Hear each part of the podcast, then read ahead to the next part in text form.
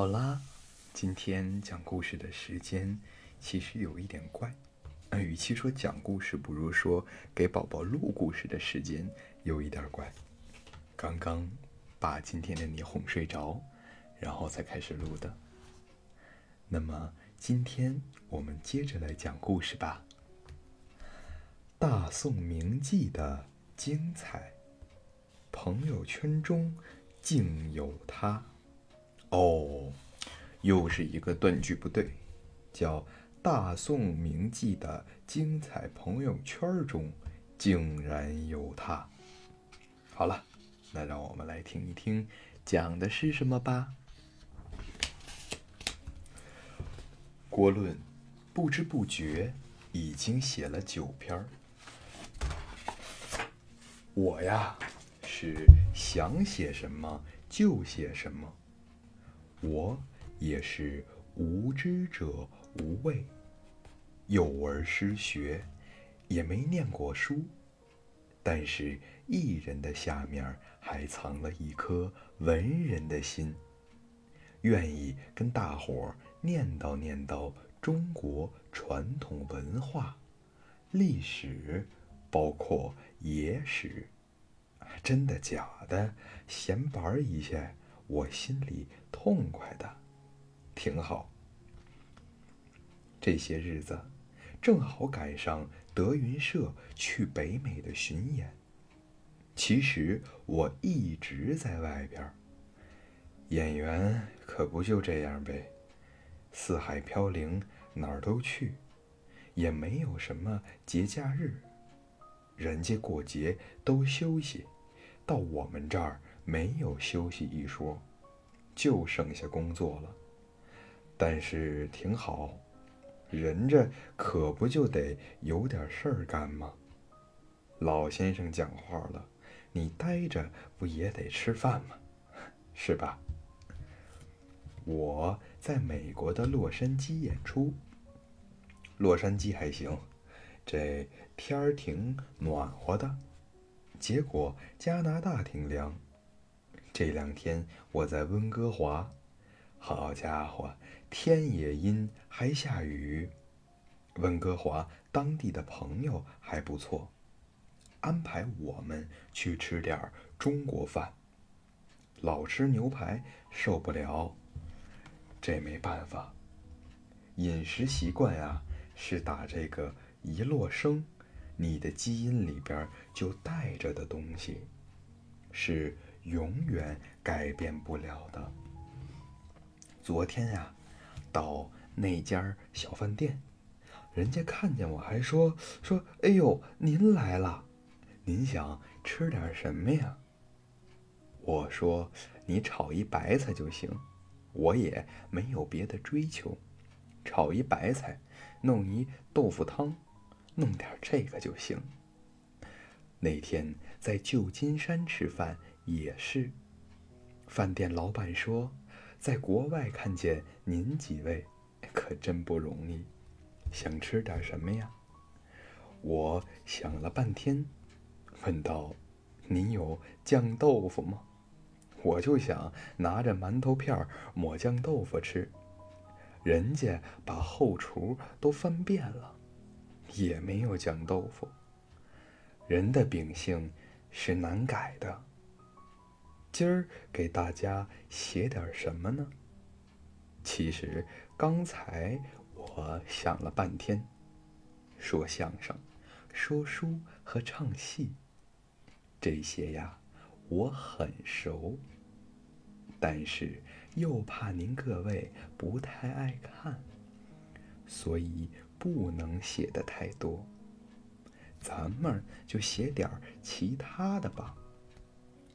今儿个呀，我突然想起一个人来，我觉得这个挺好，我就给各位写写看，挺有意思。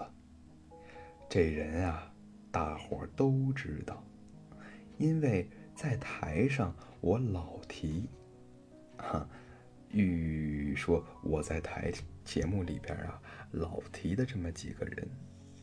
玉堂春、杜十娘、董小宛和李师师，啊，基本上啊都是鸡。有的人呢觉得这几个的身份不行。实话实说，身份这东西很难用几句话就能讲清楚。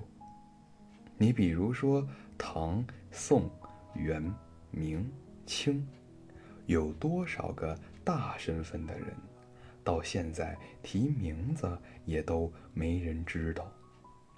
历史把他们全部都忘记了。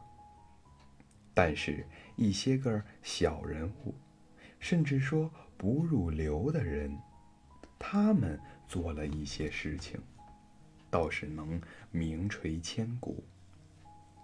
今天我们要写的这个人就是李师师，咚咚。李师师啊，是北宋的名妓。这个名妓的妓。是一个单立人儿加一个之，跟女字旁的妓意思不一样。李师师这个人呢，特别简单，就是卖艺、清高，还有美女这三个标签儿。其实啊，李师师呢也不姓李，他呀本姓王。他爸爸是在汴梁城里的一个染匠，给这个衣服还有布染色的这么一个染匠，姓王，叫王银。李师师的母亲啊，生完李师师就走了。那会儿啊，医疗条件不是很好，这小姑娘怎么办呢？这么小还没有奶吃，她爸爸不容易，弄点豆浆啊喂这个孩子。这孩子有一个特点，就是从生下来也不哭也不笑，大伙儿都说这个有点奇怪。当时人们有一个习俗，就是孩子出生之后长得差不多了。要到庙里去待一待。用我们相声里的话说，是为了孩子好养活。小男孩还得被送到庙里去当和尚。到了十岁八岁了，再从庙里出来，这个出来呀，还要走个形式，要从庙的墙头上翻出来。这叫跳墙和尚，也就是还俗的意思。这个王染匠把这个闺女啊送到了宝光寺，你看她不会哭，也不会笑，但是，一到了宝光寺，进了这个庙门，哟，小姑娘立刻就乐了，乐的都不行了。这时候，旁边来了一个和尚。和尚看着小姑娘，就问她说：“你笑什么笑啊？你知道这是哪儿吗？你来过吗？”这句话问完了，这孩子又哭了，哇哇大哭啊！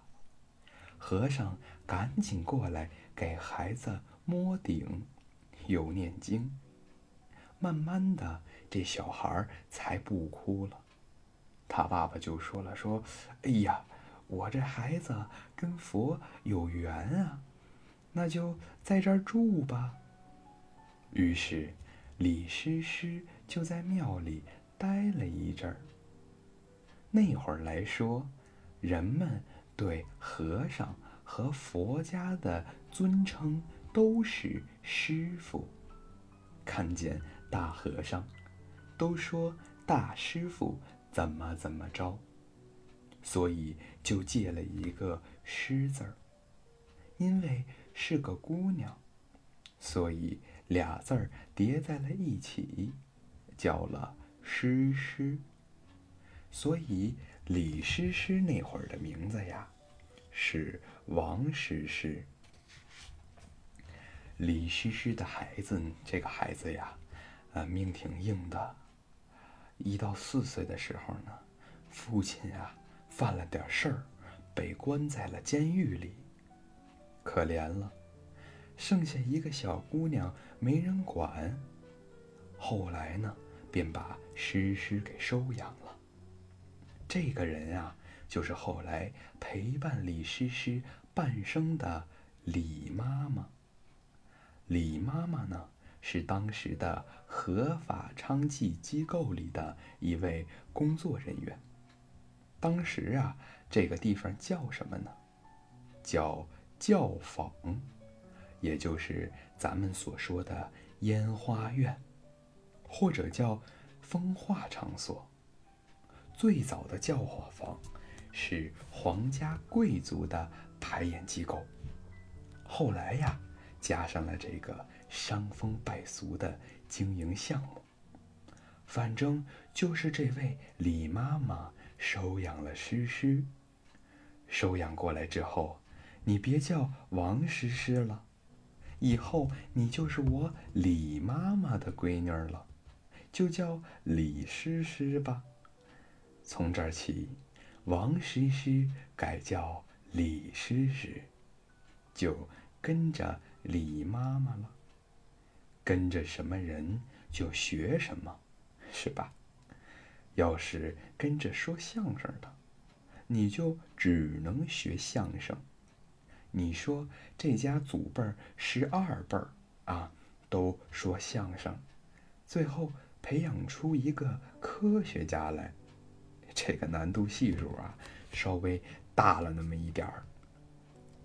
人家买这个孩子呀，也是为了挣钱。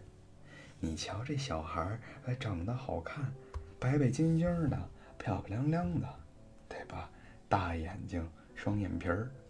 好好培养吧，自身的素质、天赋和条件，再加上李妈妈对他这些年的这个呃调教和培养，李诗诗长大之后，确实成了冰肌雪骨的一个美人儿，哪儿都好，没有不好的地方。这一好啊，不要紧。就碰见了李师师人生中最重要的一个人，谁呀？就是宋徽宗赵佶。哎，我还真不知道这单立人带个“佶”是折还是吉。瞧他妈我这文盲啊！反正咱们就先说是赵佶吧。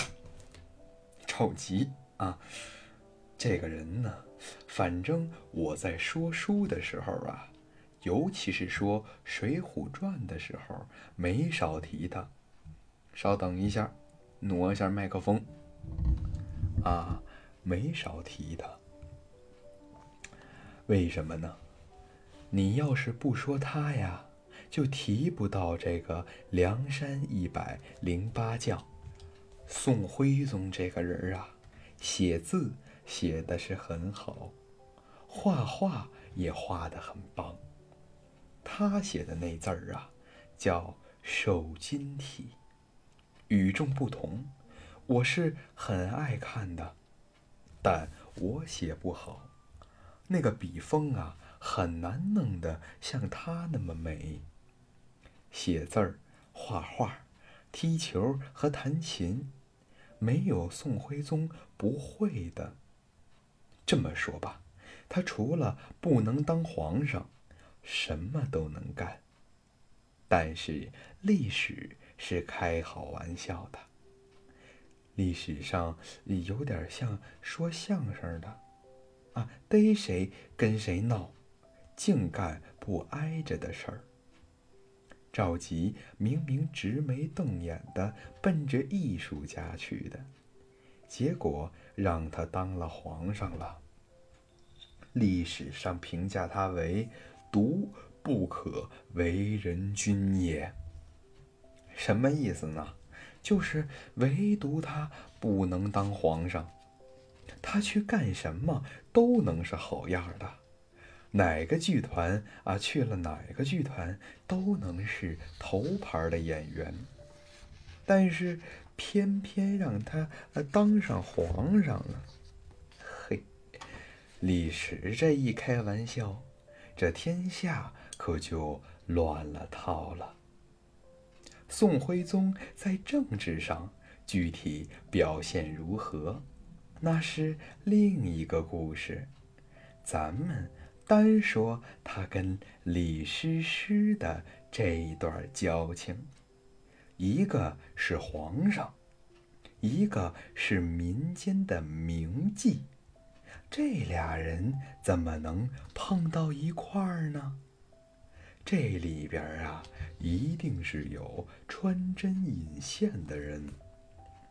当时宋徽宗身边有个大太监，叫。张迪，这张迪跟宋徽宗说：“您这一天到晚的跟宫里边，这国事很忙，我看您都累得慌。”宋徽宗说：“嗯，那怎么办呢？我不得不为国家操劳啊！你看这个，呃，有什么好办法吗？”张迪说：“那当然有办法了。”我带您出宫玩吧，去哪儿呢？咱们呀就去镇安坊。这镇安坊啊，就是找李师师所待的那个地儿。皇上一听很开心，这呃太监张迪是我忠心耿耿的好宝宝啊，那咱们去吧。皇上要偷偷摸摸的出去，这绝对不能只有俩人。随行的还有啊护卫啊太监助理啊经纪人，反正啊啊得有一大帮人。怎么着，皇上出宫的排场也不能比一个二级相声演员次啊。但是快到镇安坊的时候。就只剩下一个人了，哈！皇上估计着也是觉得有点害臊，离正安坊不远了，就跟随行的人说：“呃，好了好了，呃，你们哥几个呃就在这儿歇会儿吧，啊，寡人我啊去前串个门儿，呃，看看我的呃小学同学，张迪啊，走吧，啊，跟我去吧。”张迪就带着宋徽宗去了镇安坊。其实，张迪在进宫前，也就是净身之前，在汴梁城啊，是一个很有名的呃嫖客，几乎是把这汴京城啊玩的遍了。所以呀，他对这些场所轻车熟路。过去有句话说叫“帮嫖看赌”，意思是这赌和嫖两件事儿，要是没人带着，自己绝对成功不了，一定得有这里边的行家领着你进去玩。恰恰张迪就是这里边的行家。张迪带着皇上去镇安坊，里面的门路他都明白，跟谁都认识。来到了镇安坊，先把这李妈妈叫出来，说：“我给你丫带了一大逼客户，我操，这家伙可他妈牛逼，要多少银子有他妈多少银子，家里头多少多少地，如何如何。”反正就是吹呗，然后拿出了一大笔钱来给李妈妈，还有很多从皇宫里带出来的礼物。嘿，这李妈妈乐坏了，热情地招呼道：“快把贵宾请进来吧。”于是宋徽宗就被接进来了。这宋徽宗坐进镇安房。李妈妈先安排他吃水果，好多野史上记载说，宋徽宗吃的那枣就有鸡蛋那么大。咱们现在呀，对这么大的枣不觉得新鲜了，在当年那可不容易。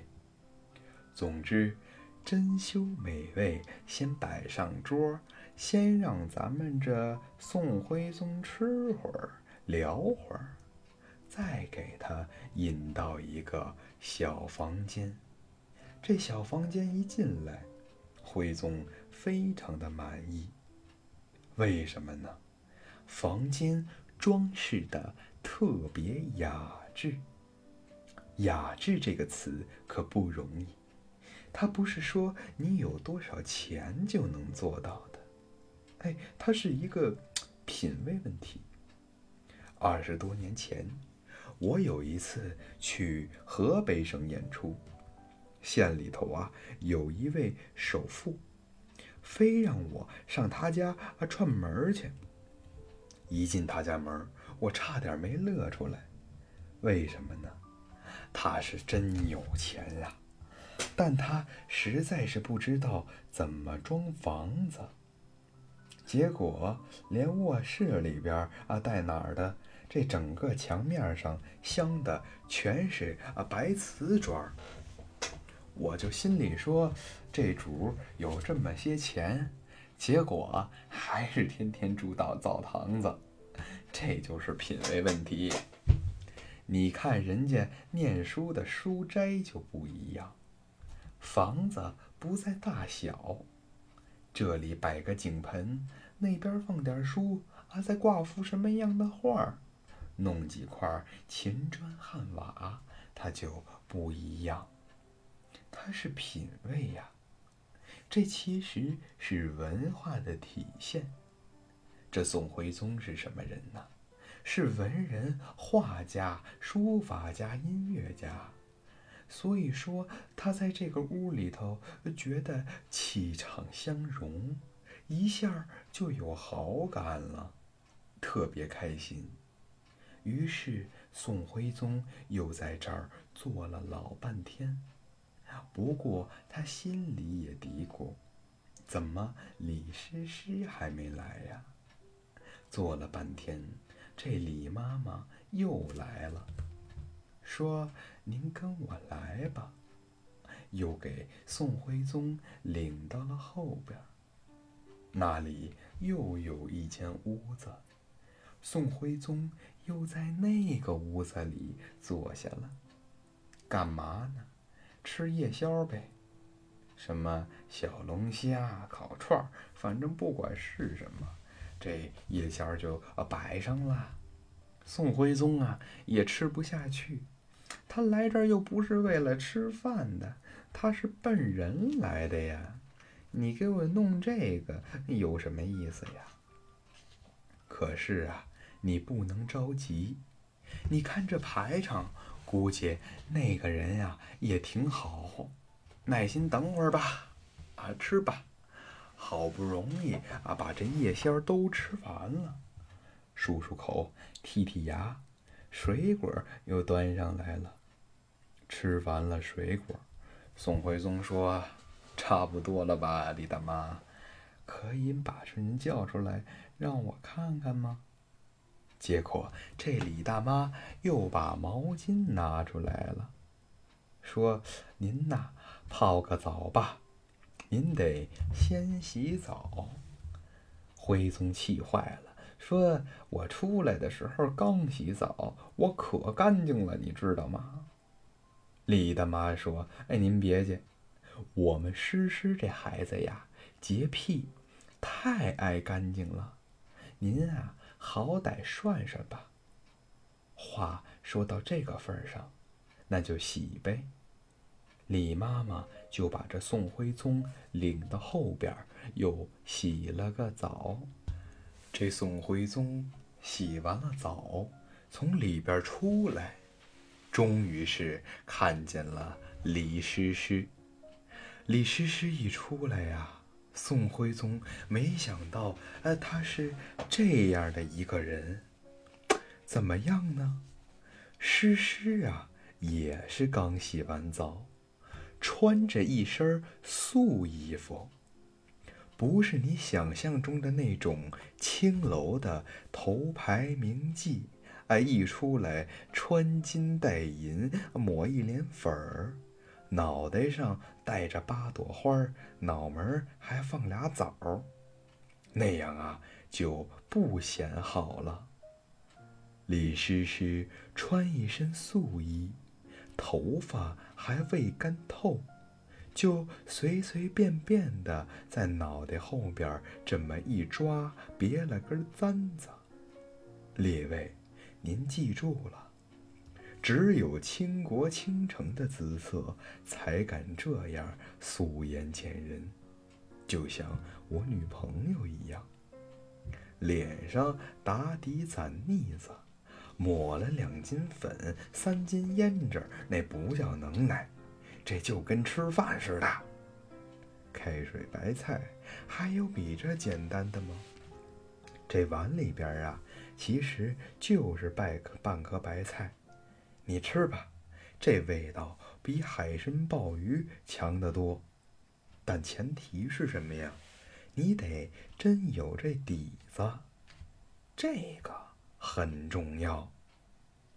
李妈妈一瞧诗诗来了，赶紧安排两个人坐下，给李诗诗介绍说：“俺来的这位呀。”是跨国大企业的赵大官人，家里头啊有多少多少银子，很他妈厉害，穷的光剩钱了。啊，闺女，你好好服侍着，好好聊天吧。说完啊，老太太就出去了。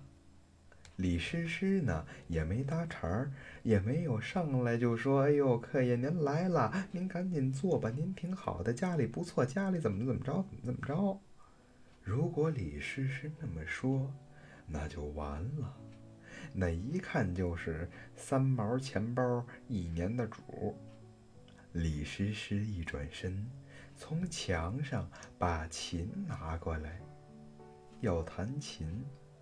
他这一弹琴啊，哎，宋徽宗兴致来了，因为宋徽宗是弹琴的专家，立马耐心啊，在这儿看起来了。我也不会弹琴，我也不知道这琴怎么弹，反正啊，李师师大概是弹了一支挺好的小曲儿。弹完之后啊，这徽宗点点头，说：“哎呀。”太好听了，大姐姐，您再弹一支吧。这大姐姐又弹了一支，李师师连弹了三支曲子，这天就亮了。宋徽宗站起来说：“谢谢您的精彩表演，我回去了，我呀还得上朝。”天亮了，皇上啊得上班了，就走了。这一天是大观三年八月十七日，啊，中秋节后的第二天。这一次，皇上在镇安坊花了多少钱呢？这根据史料记载，花了白银啊二十亿。我不知道这个“亿”是不是这么念。它是铁字旁一个有意义的那个“义”，啊，收益的“益”。这个“亿”呀，是当年的一个计量单位。二十亿呢，等于四百八十两银子。如果用大米做换算的衡量物的话，一两银子相当于是现在一千元人民币。也就是说，这一晚上，皇上花了近五十万，这还不算从皇宫里带来的那些礼物，什么名人字画、金银器皿。这五十万里包含三顿夜宵，三顿夜宵里边有一顿是水果，还泡了个澡，听了三支曲子。宋徽宗回去了，这汴京城可流言四起，全城人都知道了，说了不得啦，皇上来了。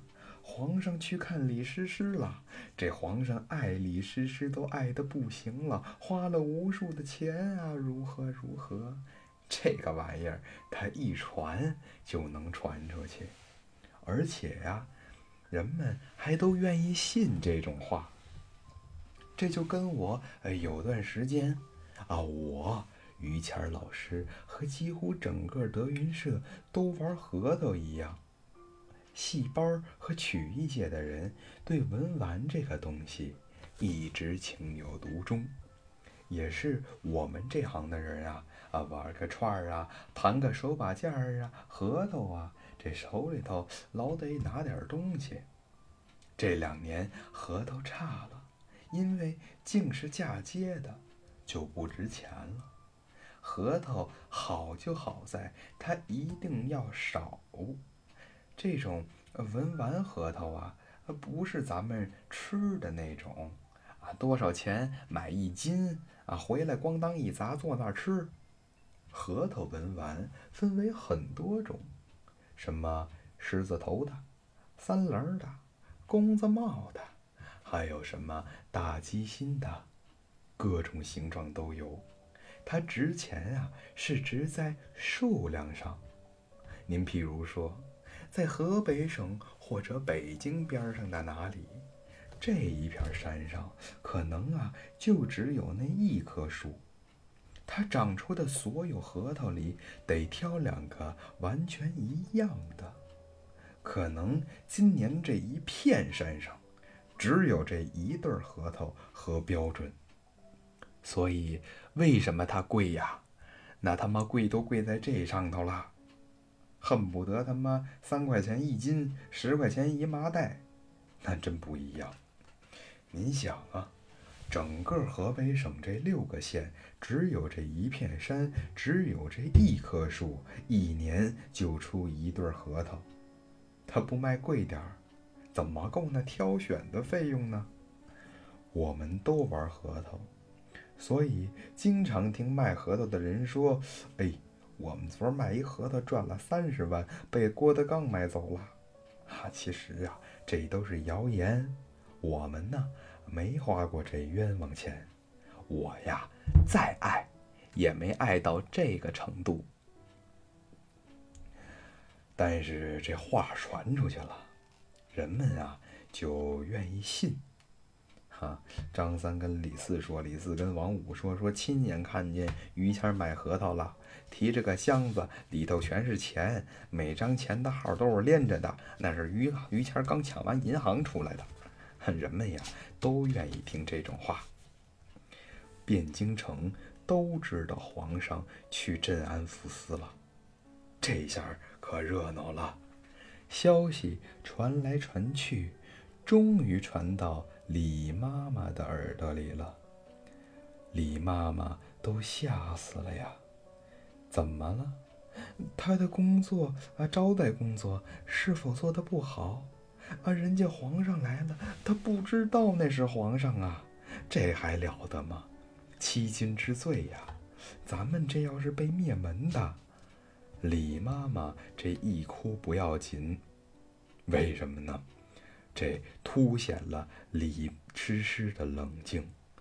李诗诗说：“妈妈，你别哭。”要杀呀，这皇上也得杀我，为什么呢？